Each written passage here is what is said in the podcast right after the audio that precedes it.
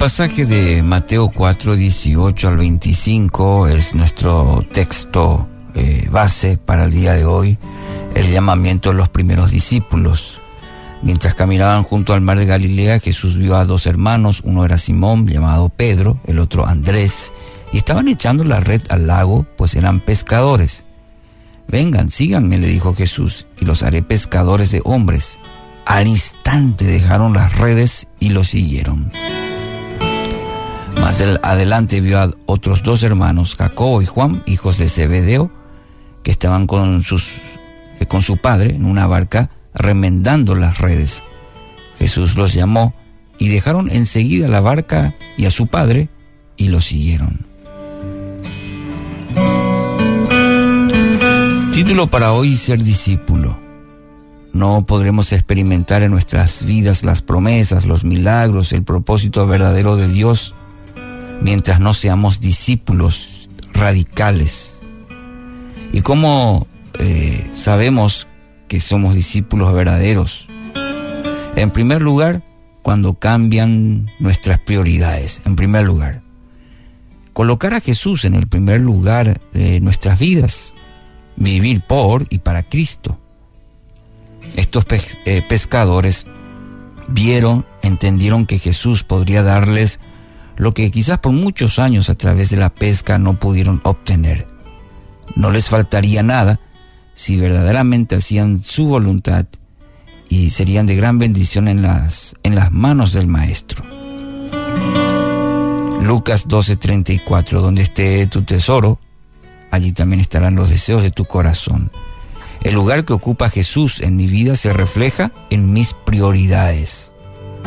Te repito, el lugar que ocupa Jesús en mi vida se refleja en las prioridades, en mis prioridades, en tus prioridades. Entonces, cuando somos discípulos verdaderos, para ser discípulos radicales, como en el caso del relato de, Mateo, cambian nuestras prioridades. En segundo lugar, cambian nuestros intereses.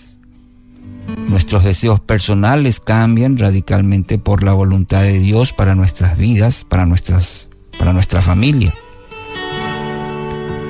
En Lucas 5, 27 y 28, ahí Jesús se encuentra con un recaudador de impuestos.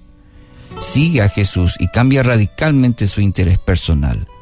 Este recaudador que inclusive no era bien visto por sus conciudadanos, que bueno, seguramente eh, su interés estaba en su bolsillo, cuando se encuentra con Jesús y le dice, sígueme, cambia radicalmente su interés personal por el interés del Maestro. No podemos seguir a Jesús sin entregar nuestros propios intereses. Ejemplo, el joven rico. En Marcos 10:22 dice, al oír esto, el hombre se puso muy triste y se fue desanimado porque era muy rico. Su interés era personal, su interés era, en este caso, lo material. No podemos seguir a Jesús condicionando nuestro compromiso. De esa manera no se puede. Condicionarle a Jesús nuestro yo primero o estos intereses particulares, personales. Debe ser sus intereses por encima del mío. Hay que dejar todo por Jesús para recibir todo de parte de Él. Les repito, hay que dejar todo por Jesús para recibir todo de parte de Jesús. En tercer lugar, cambia nuestro testimonio de vida, como para ser discípulos radicales, verdaderos, estos discípulos eran conocidos como pescadores. Sí, quizás podríamos decir pescadores comunes. Quizás muchas veces iban a ellos por negocios, ahora ellos van con un mensaje que cambia vidas, van con el Evangelio. Su propia vida era un mensaje vívido del amor de Cristo, del, del Evangelio en sus vidas. Hechos 20:24 pero mi vida no vale nada para mí a menos que la use para terminar la tarea que me asignó el Señor Jesús, la tarea de contarle eh, contarles a otros la buena noticia acerca de la maravillosa gracia de Dios. Qué hermoso texto, pero que no pase solamente de ser hermoso, que sea nuestra vida misma. Este mensaje de Hechos 20:24. Mi vida no vale nada a menos que la use para el servicio a Dios, para compartir a otros la buena noticia de la maravillosa gracia de Dios. Querido oyente, ser discípulo es más que un, título en, en la vida del creyente.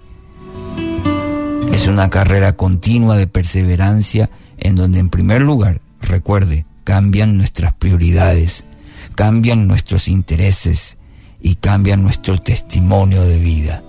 Así que hoy debe decidir entre ser un simple seguidor o un radical discípulo de Cristo. Que así sea.